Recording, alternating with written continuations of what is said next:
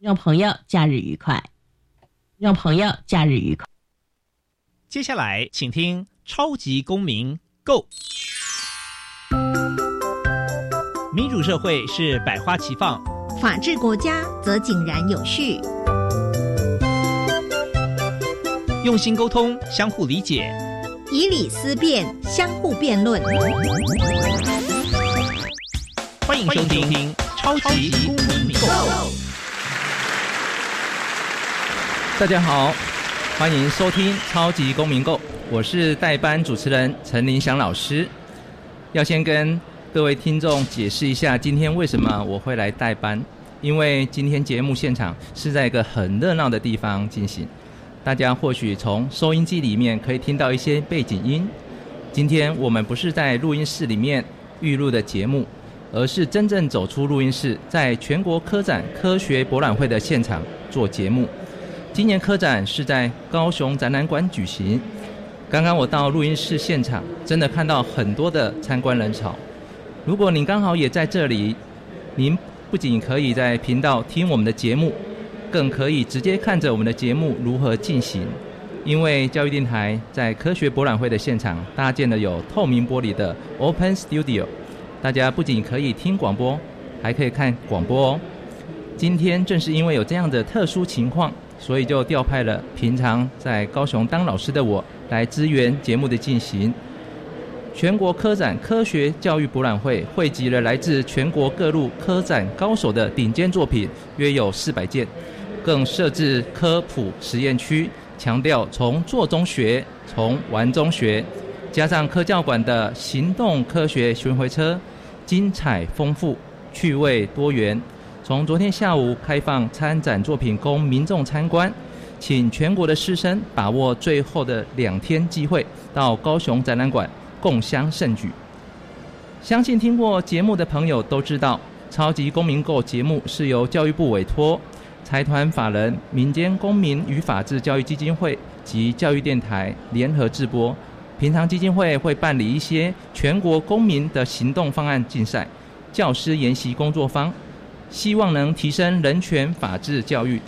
今天因为在高雄进行现场节目，所以我们今天的主题单元“公民咖啡馆”特别邀请到。高雄市政府毒品防治局副局长张瑞魂来跟我们聊聊毒品防治与处遇，这也跟人权法治有关，因为人权的最根本就在于身体的健康，而毒品危害不仅止于个人、家庭，甚至社会都会付出庞大的代价，实在是值得我们来好好的关心。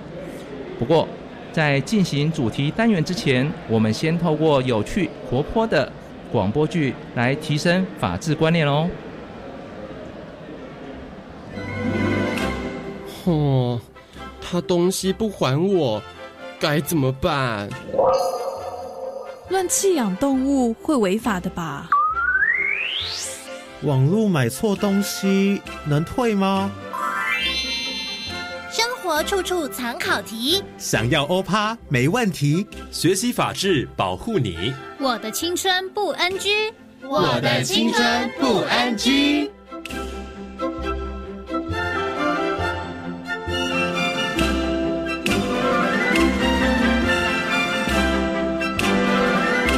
人口贩运是什么？民主法治与人权探讨，人口贩运。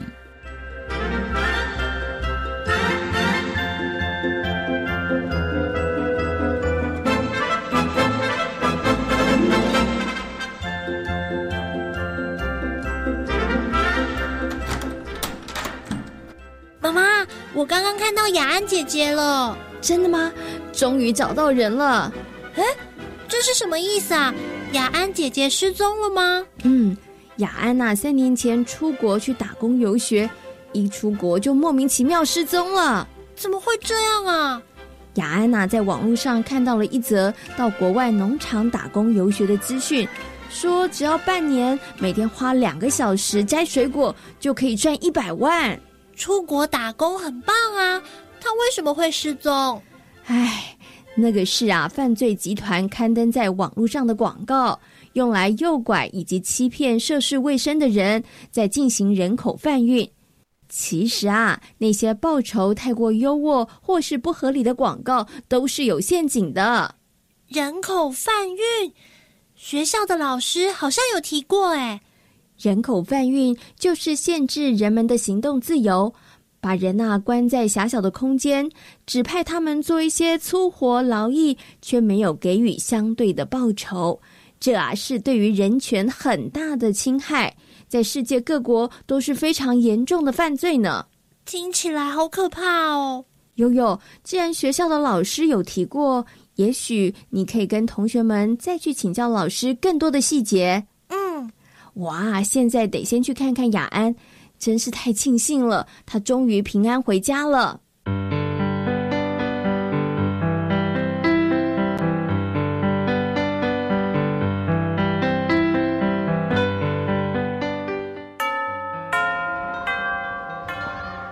老师，我还以为人口贩运只是电影情节，没想到生活中居然真的会发生。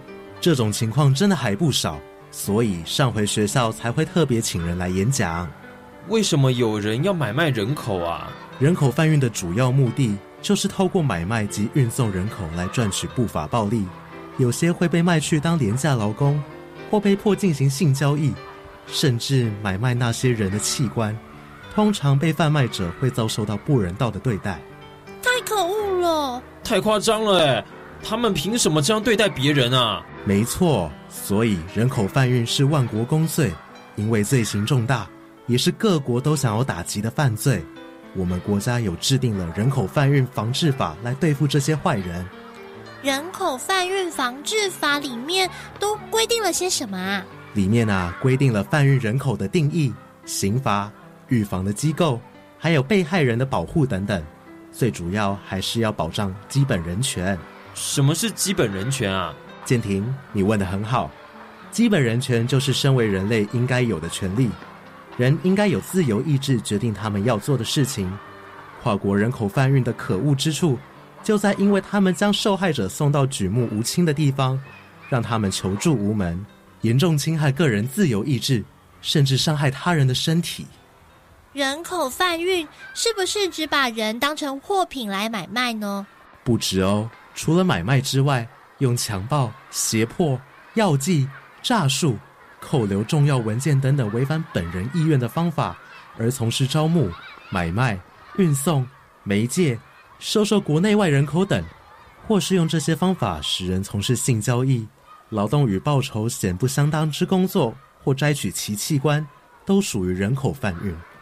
哇这些行为真是恶劣，做了这么可恶的事，应该要好好处罚他们。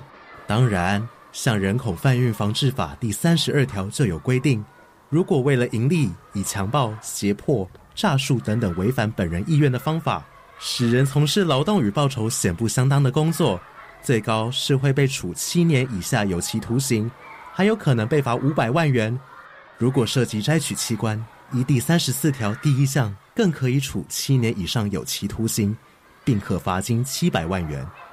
老师，台湾也会发生人口贩运的事件吗？嗯，在台湾有些东南亚的外籍劳工被贩运来台，从事劳动与报酬显不相当的工作。当发现有人口贩运的情形时，可以打一一零或零二二三八八三零九五专线通报。二三八八三零九五。嗯，这号码念起来有点像“我想爸爸想灵救我”。没错。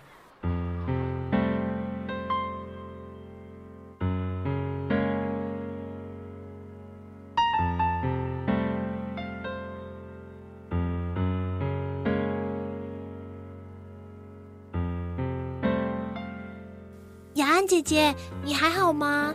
嗯，回来一段时间了。现在心情已经平静多了。最近我向许多法律专家请教，也加入了人道救援组织，希望能够帮助那些有同样遭遇的人们。政府机关对人口贩运受害人有提供协助和保护吗？当然有，依法受害人的身份相关资料要保密，媒体也不得报道被害人身份资讯。另外，主管机关评估受害人有安置保护的必要时，必须提供安置，同时提供人身安全保护、必要的医疗协助及经济补助、法律协助、心理辅导、通译服务等等。姐姐，你那时候到底是发生了什么事啊？我误信了网络广告上打工游学的资讯，结果出国后受骗被扣留护照。不止被限制行动自由，还被迫做了几年廉价苦工。幸好后来得到国际人道救援组织的援助，才能重获自由。我以后不要去打工游学了，听起来好可怕哦。悠悠，你别担心，其实只要透过信誉良好的中介机构，应该就没太大的问题。所以事前一定要充分搜集中介机构的评价资讯，多谨慎、多小心，就能避免发生这种事。雅安姐姐，我们还要注意哪些事啊？别轻信那些看起来轻松又收获满满的资讯，拒绝网络虚拟的诱惑，就能免于受害。像我当时啊，就是缺少警戒性。还有像摘取器官这种恶劣的行为，常常起因于旅游途中的色诱或药剂，所以啊，饮料的安全问题也要特别注意。另外，出门前后千万记得要向家人或朋友报备行踪，多用心才能保护自身的安全。谢谢雅安姐姐，我一定会牢牢记住你说的。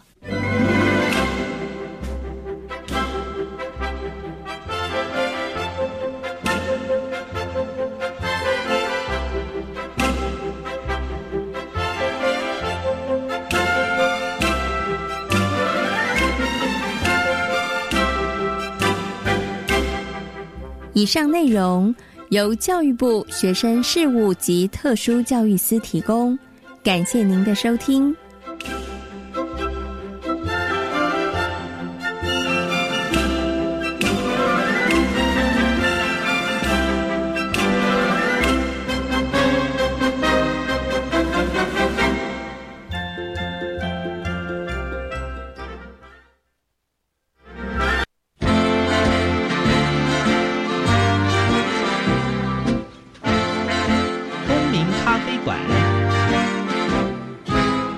倒杯咖啡，跟我们一起在公民咖啡馆分享近期最具代表性的公民时事。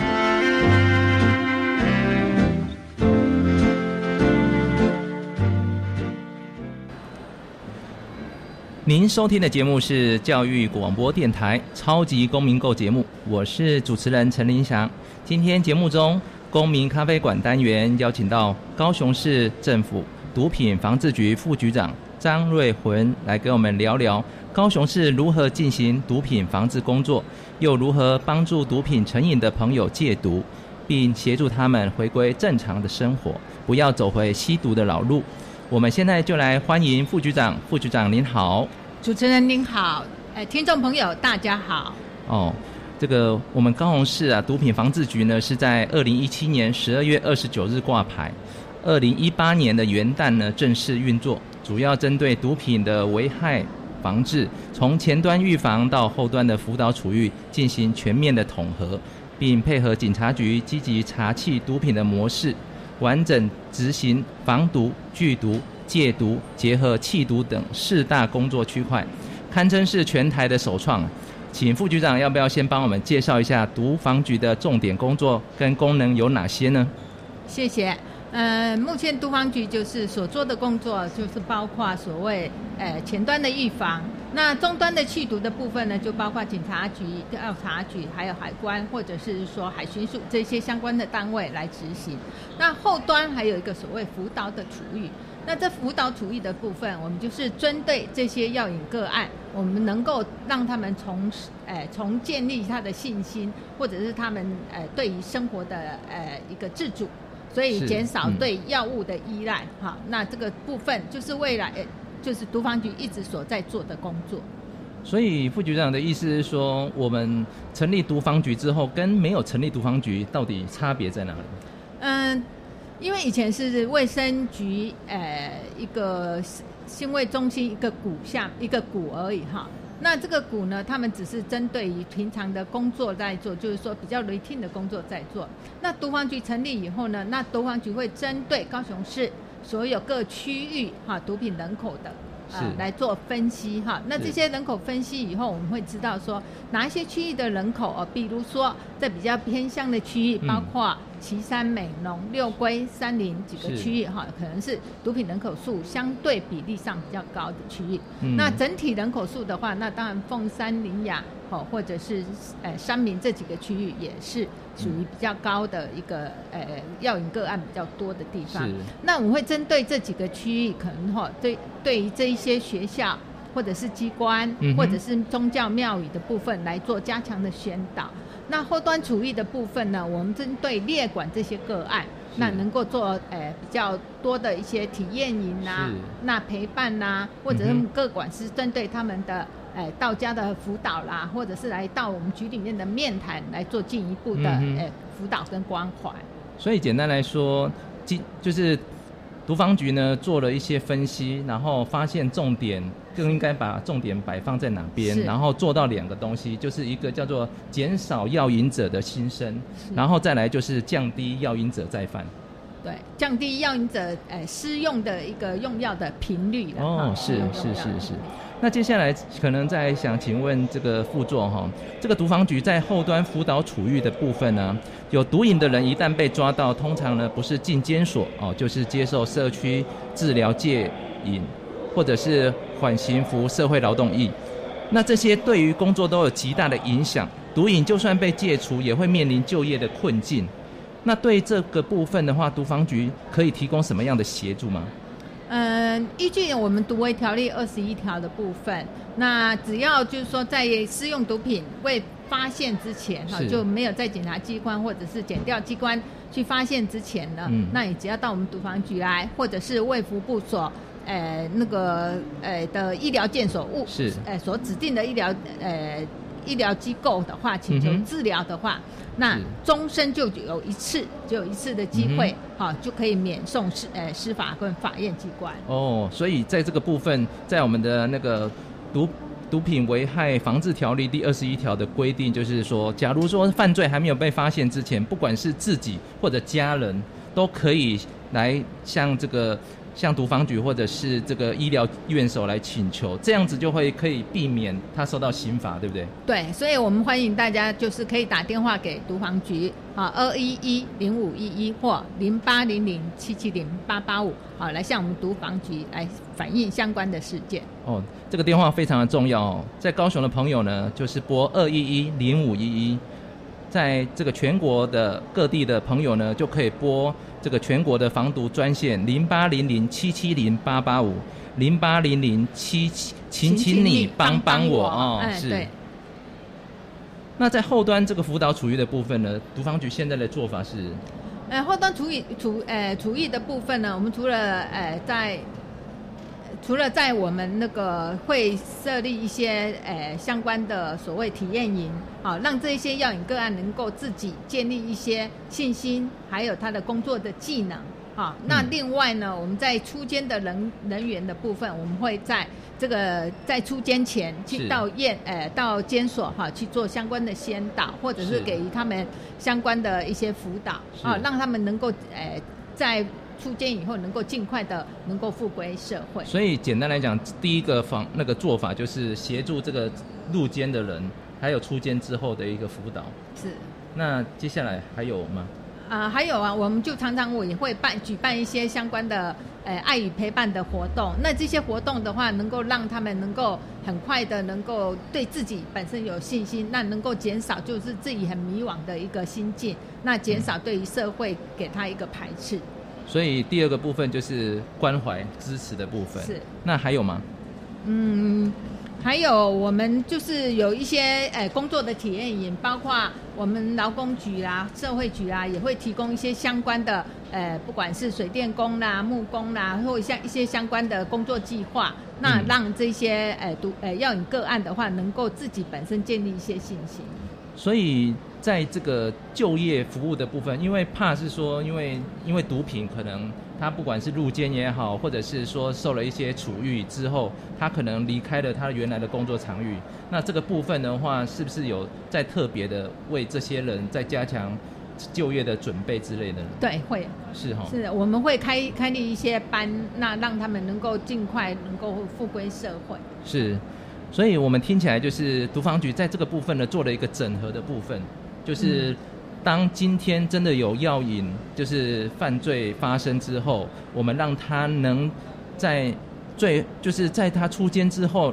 让他有复归社会的这些能力，对，然后提供他一些就业的辅导，对，然后让他在关怀的状态之下有找到适合稳定的工作，然后让他能赶快的融融融入社会，然后呢不要再造成这个毒瘾者这样。是是，好，那关于毒品防治跟处遇工作呢，还有很多想要跟大家来分享，我们先休息一下，待会呢再回来，谢谢。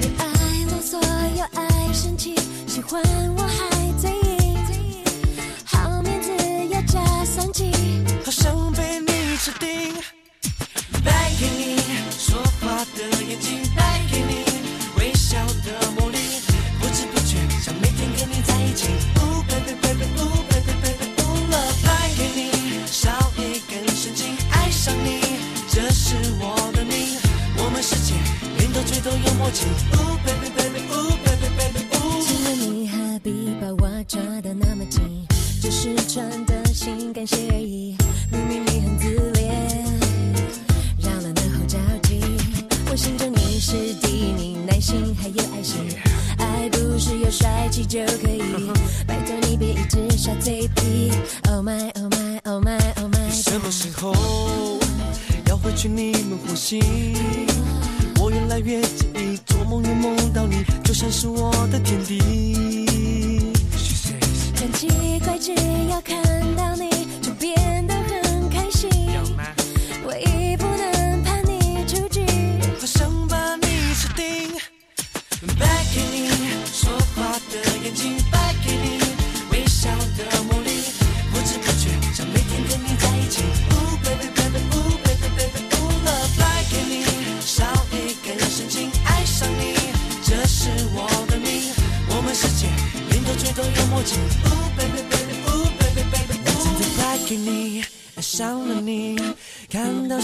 就蹲下去，一吃惊，你一定充满我没发现的爱心。败给你爱上你，看不见你会生病，原来我也有害怕你突然不见的危机。你也有温柔的时候，害我抬起头，以为天上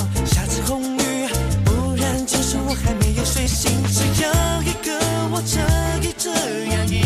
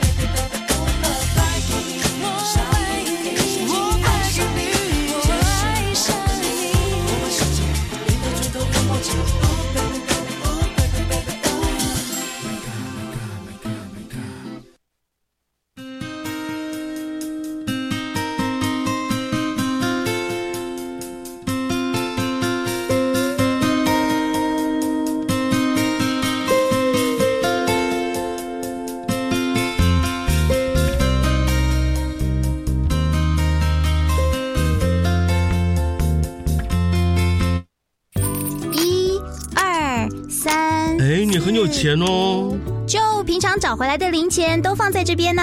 现在电子票证这么方便，把零钱拿去超商或捷运站储值就好啦。对吼，不然啊，这些零钱都只能宅在家。如果大家都把零钱拿出来用的话，国家就可以减少铸币，降低二氧化碳排放。不然啊，北极熊都 GG 喽！把硬币储值到电子票证当零钱包使用，好棒棒！以上广告由中央银行提供。大家好，我是台南市私立日光幼儿园的准公共幼儿园。对于我这个七年级生来说，会很希望给孩子的成长，或者是在家长的支持上给更多的回馈。但在现今的现况下呢，有很多的困境，不论是少子化，或者是父母在双薪上的压力，所以非常感谢政府呢有落实教保服务的政策，那提供家长非常平价。跟优质的教保服务，那健全这个幼照体系，所以我们日光幼儿园为了响应政府的政策，那善尽教育的社会责任，所以我们第一时间呢就加入了准公共的教保服务，那希望共同营造友善的教保服务而努力。准公共幼儿园优质评价，让你托育的好，负担得起。以上广告由教育部提供。我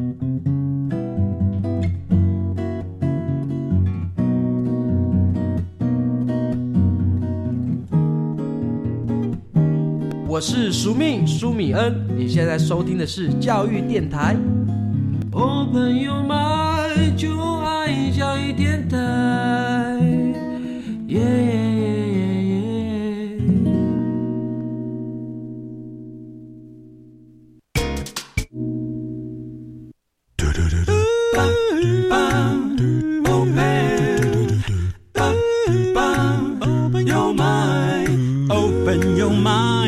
就爱教育电台。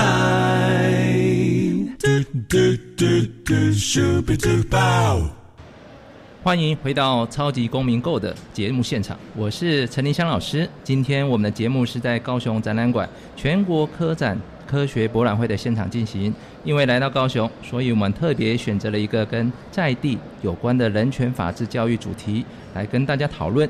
今天我们要谈的就是高雄市政府有别于其他县市。特别设置了毒品防治局，把防毒、拒毒、戒毒、弃毒四大工作整合，有效的进行毒品的防治及处遇工作，在其他县市是非常少见的，也凸显高雄市政府重视毒品防治的决心。今天节目邀请到高雄市毒防局张瑞魂副局长，特别来跟我们聊他们毒品防治的成果，当然也让大家知道毒品不能碰。但如果真的已经染毒，还是有可以求助的方法，甚至连家人都能寻求协助。我们继续来跟副局长聊聊。副局长，那个刚才我们讲到的就业的部分，我发现在资料上哦，高毒防高雄市毒防局特别对于女性的富贵这个部分呢，好像多做了一些部分。那不知道这个缘由是什么？嗯，大概呃，目前高雄市毒防局所列管个案两千多人当中。七百多人是试孕的，哈，试孕的那个七百多人的女性药引个案，有七成女，七成是属于试孕，就怀孕的一个女性，哈。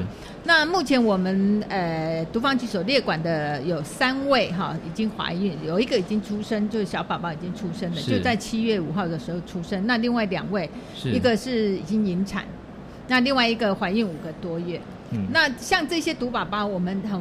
很担心，就是这些毒宝宝可能会不会有一些戒断症状？是。所谓戒断症状，就是有可能性会哭闹的情形呐。是。那药药品对，呃，毒品对于这些毒宝宝会有什么样的影响？我们必须要知道说这个。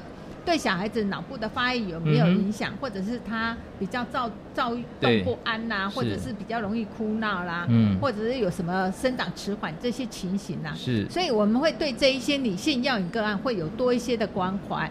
那希望说他能够在尽快在这个。呃，因为这个试用药品后，在缓起诉或缓刑，或者是出监以后，能够尽快能够回归社会。那因为都是在这个试孕年龄这一段时间，所以其实都是一个年纪在四十九岁以下。是。所以其实都是我们社会上一个呃就是说算蛮精英的一个阶段，就是人生的蛮精英的一个阶段。所以我们希望就是说给他们能够更高的一个期待，哦，让他们能够尽快能够复归社会。这个也符合了，就是毒防局成立的，就是看哪边更需要，我们就给他更多的资源嘛。是的。因为刚其实私下有问过这个那个副局长，他说其实女性虽然比例是服毒的，就是药瘾者比较少，但是她可以复归的反而是比较困难。呃，可能就是说，他对于试用药品，可能因为是在情感方面呐，哈，所以会试用毒品。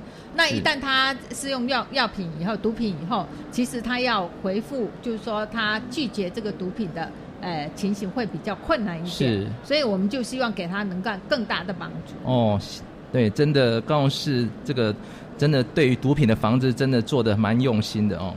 那接下来有一个问题，在想要请教副局长，就是说，假如家里呀有人吸毒，很多都会面临这种许多的冲突，不是每个戒毒这个戒毒的人啊都能幸运的被家人接受，甚至因为社会眼光、家人的不信任啊，再犯率也特别的高。二零一四年卫福部呢就有数据显示哦，用药者再犯率高达百分之七十六点七耶。对此该如何协助这些？戒除毒瘾的朋友再重返社会跟家庭，这个能不能请副局长跟我们说一下？好，谢谢。嗯，因为药瘾个案来讲，一般来讲，社会的呃大家的能够接纳的程度是比较不不高的，是。所以他们要回归社会，其实大家都会有一个标签化，对，好让他们比较困难回归到社会。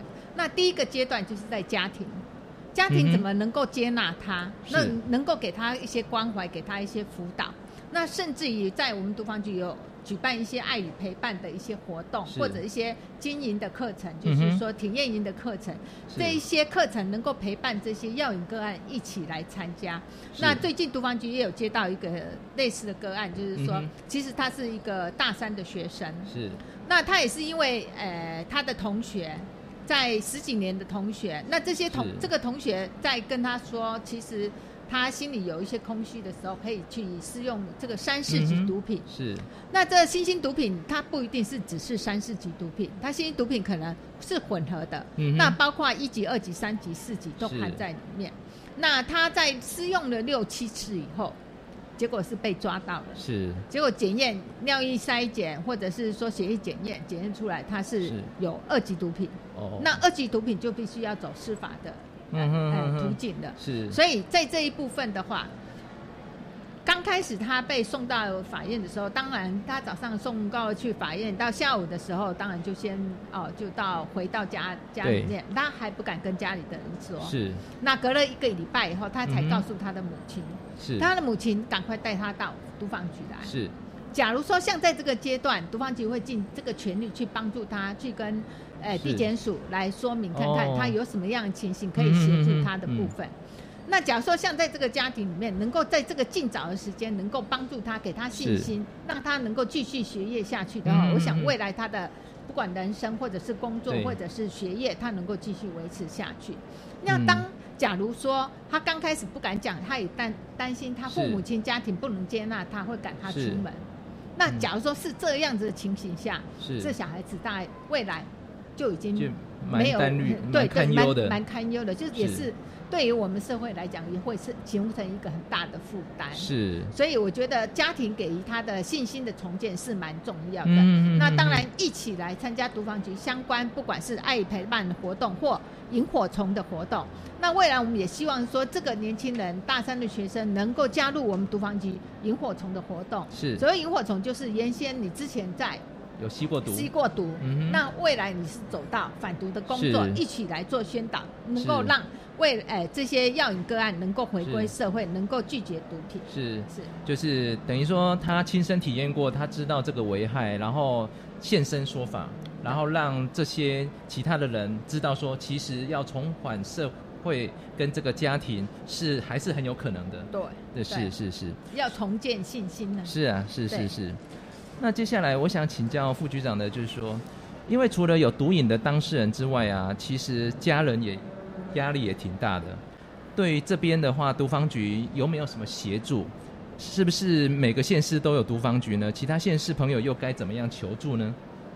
呃，其实呃，目前高呃高威高雄市只有高雄市是有设立所谓毒防局哈，那其他的不是毒防中心或者是毒防办公室。是。那当然毒防局你就必须要形成所谓相关市政高雄市啊毒品防治的策略，或者是呃你的处遇的方向是啊这一些呃我们在未来一个政策的方向啦。是。那呃毒防局就是针对于呃这个。给予这个药瘾个案能够有什么样的资源，或者是有什么样子的诶辅导，或有什么样的关怀，我觉得这个是蛮重要的。因为药瘾个案不会一下子说从出监以后马上就把这个毒品戒掉。对，只要他一出监，这一些药头可能马上就会过来。所以家庭对家庭怎么去协助他？嗯哼，好，怎么去拒绝这些毒品？是那怎么去？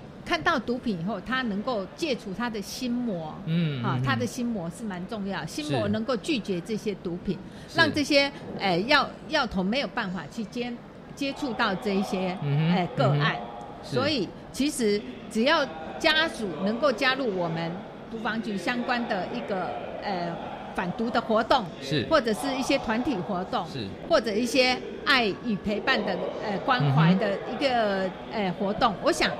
大家都会知道，就是说，其实药瘾个案他也会认为说，你不知道我心里面的感受是什么，是啊，是啊，所以你不了解我心里在想什么。当你试过用药品以后，你走过来在反毒的工作以后，其实你在跟这些药瘾个案所谈出来的话题，他们就比较能够去接受的。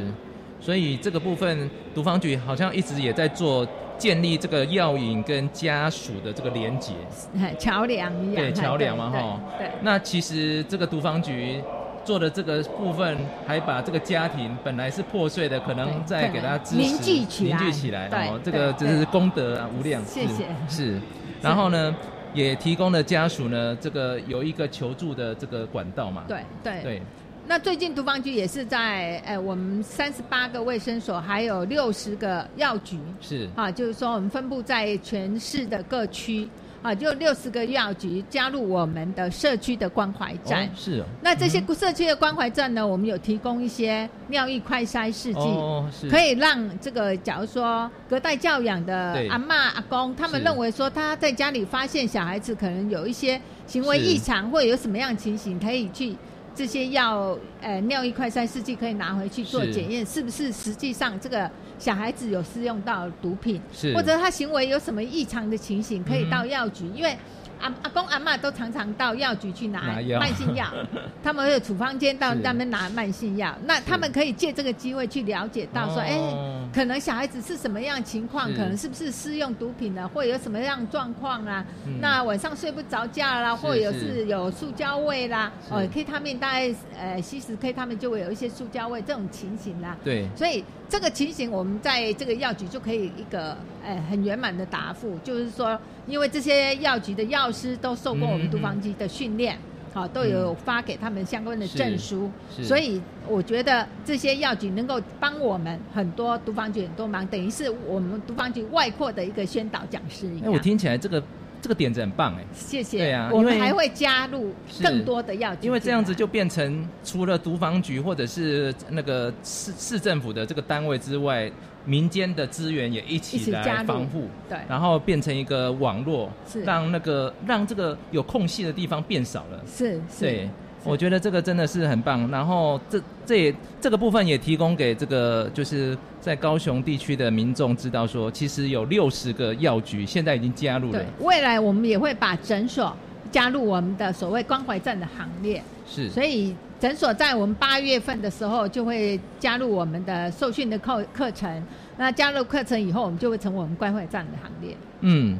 真的很棒，就是除了毒防局之外，毒毒防局做了一个整合的部分，然后把网络撒出去，让我们高雄市呢，整个在这个防毒的网络下面，然后可以让每个人更容易知道说怎么样去防治毒品，然后有什么样的管道跟资源。那这个部分呢，真的是非常棒哦。谢谢。那关于这个毒毒品防治的部分呢，其实还有很多想要跟大家来分享。那我们先继续休息一下，播段音乐，等一下再回来，谢谢。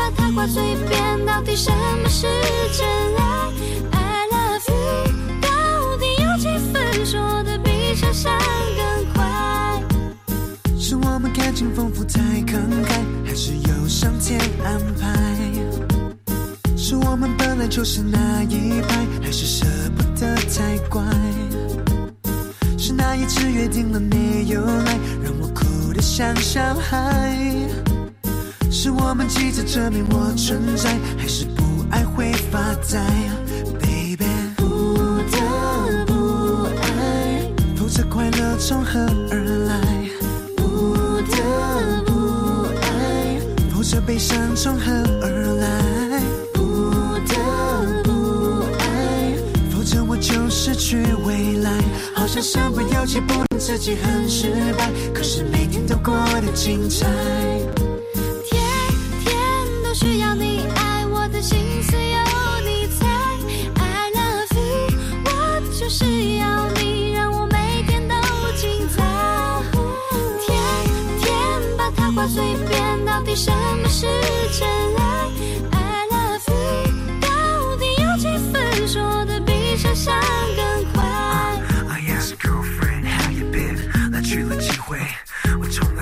想过爱情会变得如此无奈，是命运吗？难道难过上天的安排没办法？天天每天的心事，到底由谁来陪我真心与诚意？但周围扰人环境始终让我们无法在这样的自由相恋。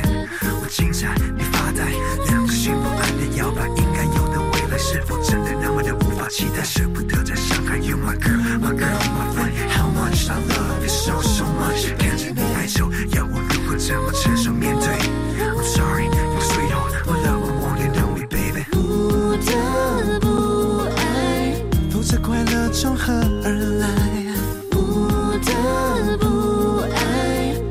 悲伤从何而来？不得不爱，否则我就失去未来。好像身不由己，不能自己很失败，可是每天都过得精彩。天天都需要你爱，我的心思有你猜。I love you，我就是要你让我每天都精彩。天天把它挂嘴边，到底什么是真爱？I love you，到底有几分说的比想象更快？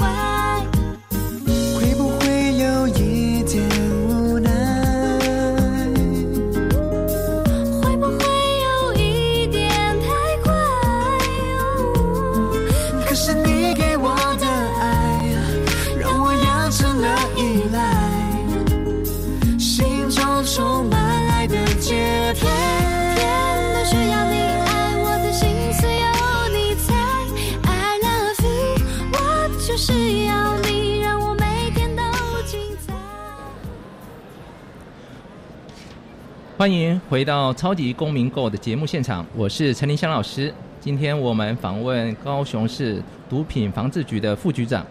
那刚才我们已经说了一些毒品防治的这些处遇，接下来我想要再请问副局长，就是说，因为一般的县市对于毒品的防治宣导大概是以高中职以下为主，但是高雄市毒防局却纳入了大专院校的部分，可不可以谈一谈这部分的推动状况？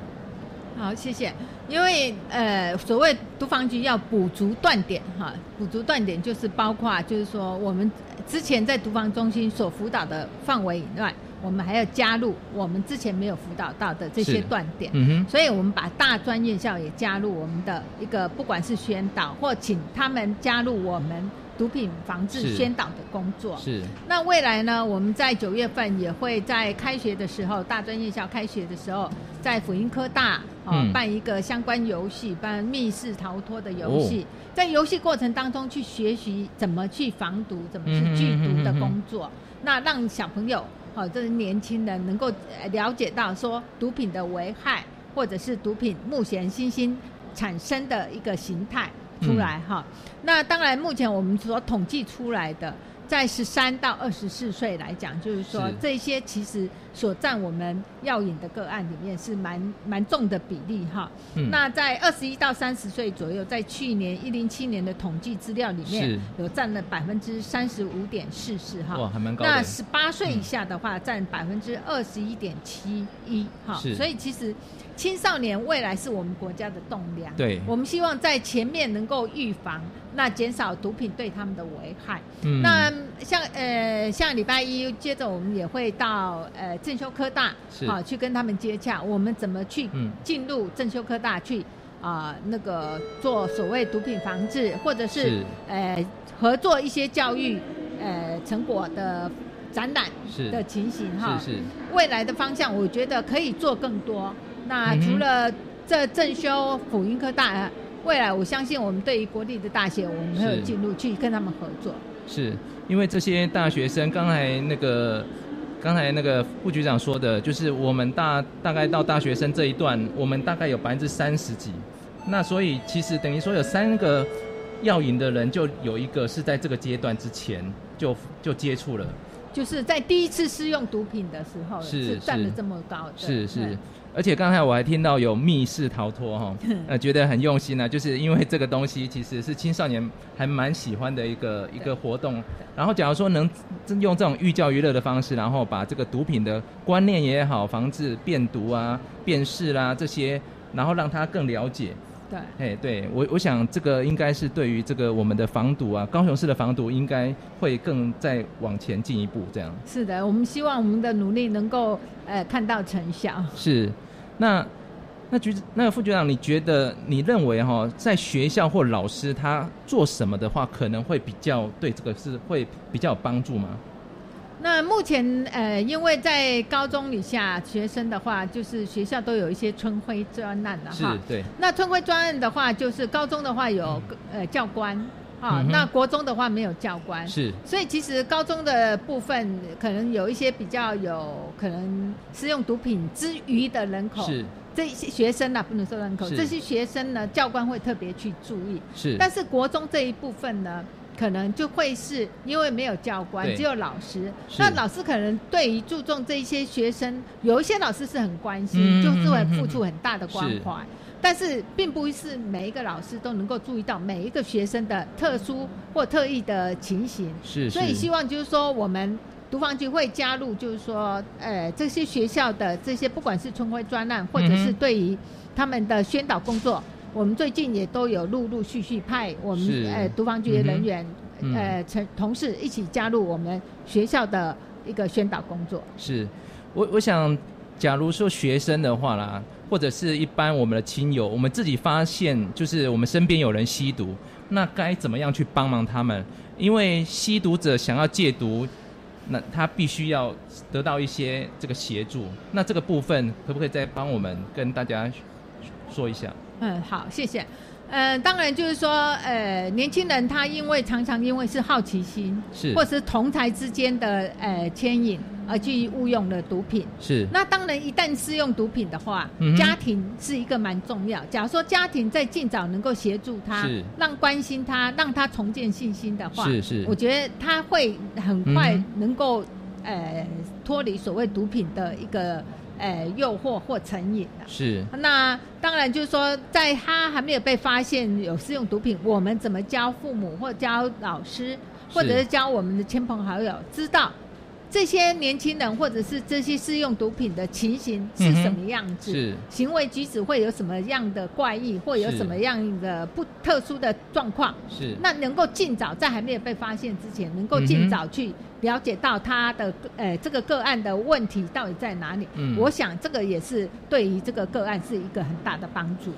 呃，听了副局长这样说哈，像身为老师啊，我我的想法就是说，真的就是应该要多了解一些，就是毒瘾，就是药瘾者他的状况，就是说他会有什么症状，然后我们可以在观察孩子的状况的时候呢，就赶快去协助他。对，因为听起来就是这些孩子都是因为好奇，他是误触了这个部分，对。那在他好奇还没有达到成瘾的这个状态之下，假如说我们有更多的方式，或者是更多的人去关怀他，我相信这个部分就比较容能够让他回到这个正常的状态。对，是的，是哈，是。对，那这个部分的话，那副局长，嗯你在毒防局，因为毒防局是去年才成立嘛，那你有你自己有什么想法或感受吗？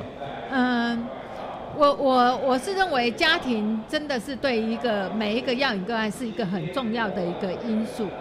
那为什么会去试用毒品？很多是因为他心里是很无助的情况下，他去误用的这些毒品。是。所以家庭朋友怎么多多去关怀你周遭的亲小孩子，或者是年轻人，或者是朋友。是。或者是隔代教养的这祖父母怎么去观察这些小朋友有什么特殊的异状，嗯那多去关怀他，而不会觉得说他的人生很无助，是。或者在这个叛逆的阶段，他觉得很很枯燥、很无味的时候，他误用去施用毒品。是是是，那这个情形是蛮可惜的，嗯所以我们希望说，能够在细微末节的，呃，他的行为举止去观察他、了解他，或者是说陪伴他，是我想他就应该比较减少试用毒品的一个机会。嗯，是。听了这个副局长说了这么多哦，近年来新兴毒品泛滥的这个样态呢是很多变化的哦，适用的族群也年轻化的趋势。毒品问题不仅影响个人跟家庭，对社会也造成了很大的冲击。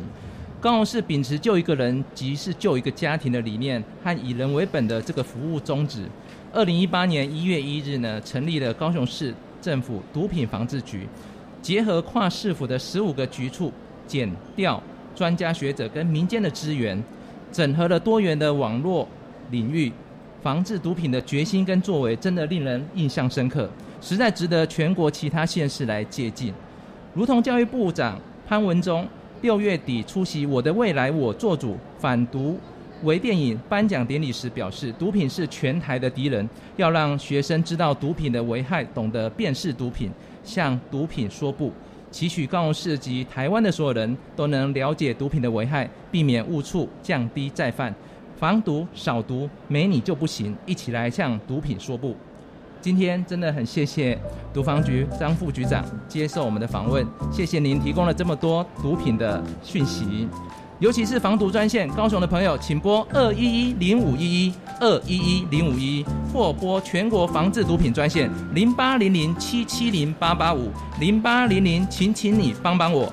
今天的节目已接近尾声，谢谢大家的收听，我们下周六同一时间空中再会，拜拜。拜拜。